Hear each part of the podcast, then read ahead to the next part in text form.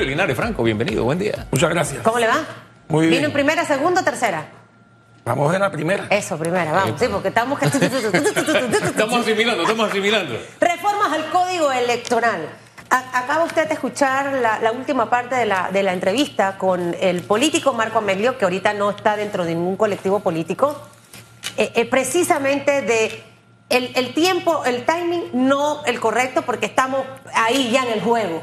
Pero definitivamente el haber ajustado, interpretado un poco las cosas, refiriéndose a lo que pasó en diciembre del año pasado, con el decreto del Tribunal Electoral, se presta para todo esto. Nos gustaría escuchar su punto de vista, eh, eh, sin abanderamientos políticos al final. Lo que necesitamos es eh, normas y leyes claras para todos los jugadores. Cierto. Ahora, el, el precepto sin abanderamientos políticos no es sencillo. ¿Por qué?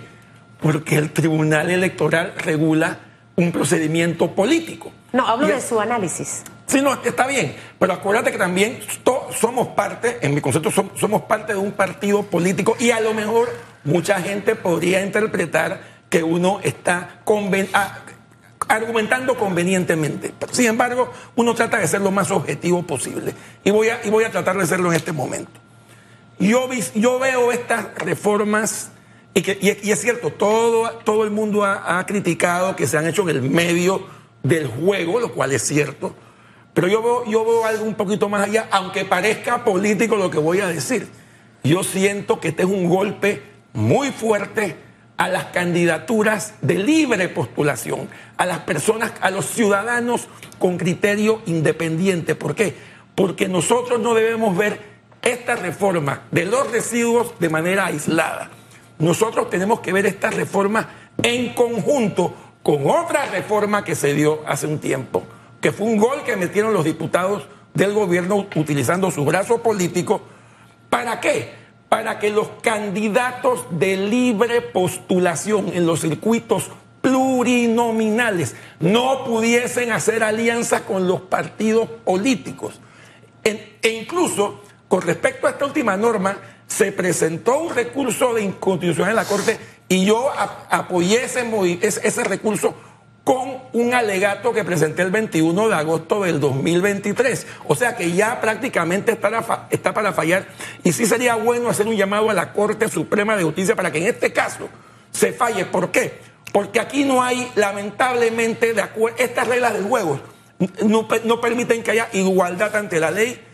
Aquí hay fueros y privilegios y aquí no hay un acceso a las funciones públicas en igualdad de condiciones. ¿Para quién? Para los candidatos de libre postulación. Bien. Están, están en total desventaja. Ni hablar del subsidio electoral. Eh, Esa, esa desventaja, ese desequilibrio, ¿se profundiza o es corregido en algo por esta reforma Yo diría que que, está, se- que está si, no se si no se profundiza, queda, queda igual. Es más, yo creo que lo empeora, porque esta reforma está beneficiando a quién?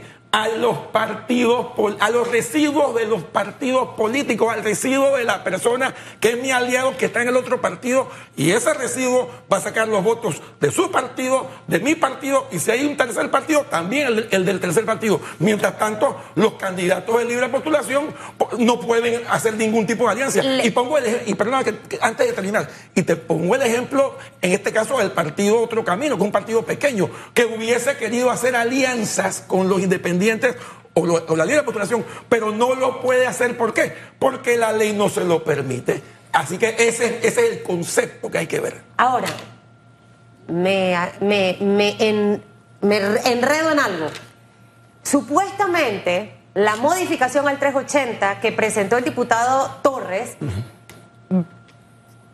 dicho por boca de Raúl Pineda, de Leandro Ávila y del diputado Torres, beneficia a lo de la libre postulación, porque tal cual como lo eh, informó, comunicó el Tribunal Electoral en el decreto de diciembre del 2022 al agregarle la este, ahí abre la posibilidad de que más residuos de los partidos políticos lleguen a la Asamblea Nacional. Entonces, para estar clara, licenciado Linares, cuando usted me dice que estas reformas afectan a los independientes, ¿de cuál de las dos Es que estaríamos yo, no, ent- hablando? yo no entiendo ese argumento de que los benefician. es que no pueden hacer alianzas. Desde el momento que el independiente. Pero los no puede, independientes no- han manifestado también que están a, a favor, pero que no es el momento. Entonces, ahí por eso es que estoy confundida. Entonces, yo, tam- yo también estoy confundido entonces porque te voy a decir, esta reforma es un total, un total enredo. Y mi, y mi concepto es, si no puedes hacer una alianza política con un partido político, ¿cómo puedes tener un recibo? No puedes. No Ah, no, yo, creo que ahí tenemos que poner los puntos sobre las sillas. Lo que los diputados independientes han dicho es que al Tribunal Electoral en esta reglamentación se le fue la mano en pollo. No interpreta la ley, sino que legisla y a través de un decreto eh, o una reglamentación pasa a legislar por encima de un código y eso es peligroso. Esa es la advertencia que ellos han, que ellos han hecho. Claro que también han dicho, este no es el momento. Y han propugnado porque el Tribunal Electoral tenga la madurez de corregir lo que es la manzana de la discordia, que es lo que ha abonado toda esta discusión al final. Porque como usted lo dice, esto ni beneficia ni perjudica a quienes en los plurinominales no pueden hacer alianzas, que son los independientes. Ellos lo que han emitido es un criterio y su criterio ha sido, oye tribunal, se te está yendo la mano en pollo. Sí, y es más, no solamente ha sido el criterio, tal vez ha, sido la excusa de los diputados del PRD para cambiar las reglas del juego en el medio del partido, cosa que no se debe hacer. ¿Y cuál es la excusa? Lo que tú acabas de explicar sobre el Tribunal Electoral y sus decisiones a través de decretos que a lo mejor no son- no son las más justas o las más exactas. O sea, esto es un, esto es un círculo vicioso. ¿Qué es peor aquí, el remedio o la enfermedad? Es, es- esto es un círculo ¿Qué, vicioso. qué- qué es peor aquí, el remedio o, o la En este enfermedad? caso, eh, el remedio es peor. El remedio es peor, por un- y empezando por un tema de principios. Que, y, y esto lo ha hecho todo el mundo, y lo voy a repetir. No cambies las reglas del juego en el medio del partido.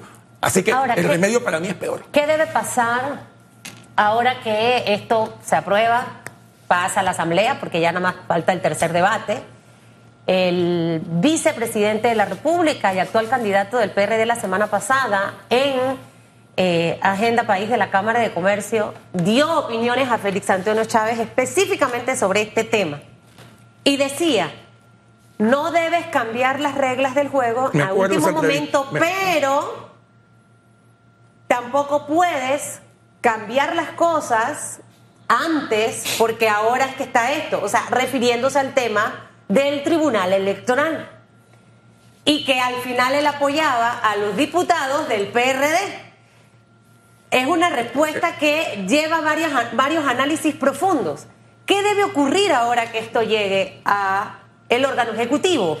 ¿Vetarlo? ¿Sancionarlo? ¿Qué debe pasar, licenciado Linares? Antes que nada, uno tiene que ser consecuente con sus palabras. Y yo me acuerdo de esa primera entrevista donde él dijo que las reglas del juego no se cambiaban. De repente, después pasó lo que tú acabas de explicar. Para mí eso es un cambio total, es una, es una, para mí eso es contradictorio. Por más, de las, por más que haya profundidades, eso es totalmente contradictorio y yo creo que no, que no se debe, no se debió dar. Lo sobre, más todo, salomónico- sobre todo un vicepresidente que es candidato. Lo más salomónico no hubiese sido que el tribunal hubiese hecho la corrección esta de la S o haber eliminado Nómina el decreto, candidato. no sé, Lo más para no llegar a, a esto que Lo más salomónico tal vez, porque como había un tema de interpretación de los decretos del tribunal, porque encima los hace mal, era sentar a, la- a- los partidos políticos y llegar entre ellos a, a- ¿a qué acuerdo? A, una norma reglamentaria, o sea, dejar la, la ley como está, pero ir al reglamento, al decreto ejecutivo, ¿para qué? Para que, se, para que no se fuera, no se saliera de la ley. Acuérdense que el decreto ejecutivo es una reglamentación de la ley no puede ir más allá, sencillamente eh, aclara los conceptos oscuros, pero no puede ir más allá. Pudieron haberse sentado los diputados, los partidos políticos, y llegar y llegar a un acuerdo que sencillamente cumpliera con la ley. Eso no se hizo, se fue por fuera de la Asamblea y esto es lo que estamos viviendo, un, un tremendo mamotreto. Ahora, ¿todavía estamos a tiempo de corregir? Siempre estamos a tiempo. Tenemos la esperanza de que, por ejemplo, el, el presidente Laurentino Cortizo vete eso, cosa que para mí no lo va a hacer. El presidente de la República está pensando en la campaña de su vicepresidente. Él no va a vetar eso. Esto va a pasar y no vamos a y los candidatos, no, del cual yo no soy, ni ustedes tampoco, se van, sobre todo los, sobre todo los más de los partidos más pequeños y de los de libre postulación, se van a tener que someter a las consecuencias. Como pasó hace, de alguna manera, hace cuatro años con ese decreto eh, que confundió mucho, donde, por cierto, muchos PRD se beneficiaron. O sea, muchos de, esa, de esa alianza se beneficiaron. Pero ahí está también el detalle. Quienes criticaron eso en su momento, llámese ahora eh, panameñismo, la fracción de CD que apoya al panameñismo, ah, no, ahora ven bien entonces lo que, lo que está. Entonces, uno dice acá, eh, aquí tiene que haber una ley que sea permanente, que de alguna forma satisfaga o sea igual para todos. Pero eso de que, espera, cuando a mí me conviene es buena, a cuando no me conviene esa ley es mala. Mira, tú acabas de decir algo interesante. Tú dijiste, acabas de decir que ahora el panameñismo que dice que está a favor y puede ser porque lo último que leí, y lo que pasa es que esta ley es tan enredada que es difícil de entender. Ese es otro tema. El tema, de residuos, el tema de residuos es algo complicado. Pero lo último, que, lo último que leí, creo que fue ayer, que porque ellos hicieron una reforma en el segundo Así debate. detalles importantes. Espérate, y lo que, lo que pareciera que se incluyó es que como la hay una facción con tres partidos en alianza, eh, que son el, el CD, el panameñismo y el PP, ahora el residuo se va a ir para beneficiar a los tres. No se limita en dos como estaba antes. Entonces, por ahí puede venir ese tema. Lo que pasa es que es un tema complicado ah, por eso es que veo muchos diputados de esos tres colectivos. Ya entendí. Eh, ese parece que ese es el punto, parece. Las R tienen un valor en este momento. Usted cuando habla... R o S, La R, la R. Es que me van a dar una R, Susan. Tengo la R, estoy peleando por la R. Yo decía, pero la R, y cada vez entiendo, la R eh, tiene un valor. Por supuesto. Un gran valor. Que obviamente ahorita mismo ya planteamos algunas opciones, ¿no?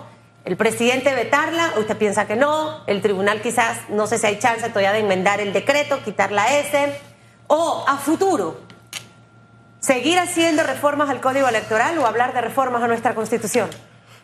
En primer lugar, hay, por ley existe una comisión permanente de reformas electorales donde supuestamente por ley todos, toda reforma al código electoral debe venir a través de esa comisión. Eso no está sucediendo. Pareciera que esa comisión permanente de reformas electorales, que si bien no tiene carácter vinculante, es una especie de asesoría, son los que revisan las reformas y la envían o la deben enviar a la Asamblea. Eso no está pasando. ¿Qué quiere decir esto? Y es verdad, va a llegar un momento en que, y eso sería ya en el próximo periodo, donde habrá que hacer una consulta a nivel constitucional para buscar todos esos cambios de manera que, que la ley quede lo, quede lo más fácil de entender y lo más importante, que los decretos ejecutivos que se elaboren sean en, estén dentro de esa legislación no se salgan de allí. Pero eso también, eso también depende no solamente de las normas ni de las leyes, depende de los individuos, depende de los funcionarios, depende de las personas que se eligen, de las personas que se nombran en cada cargo. Eso es importante destacarlo. Bueno, una ley que tenga por principio ser justa, ¿no? Así de sencillo, de equilibrar, de buscar el equilibrio. La máxima es que la justicia y el derecho estén al mismo nivel. Exacto. no, no siempre pasa eso. Sí, en este caso bueno, pero en fin, gracias por acompañarnos. Gracias a usted.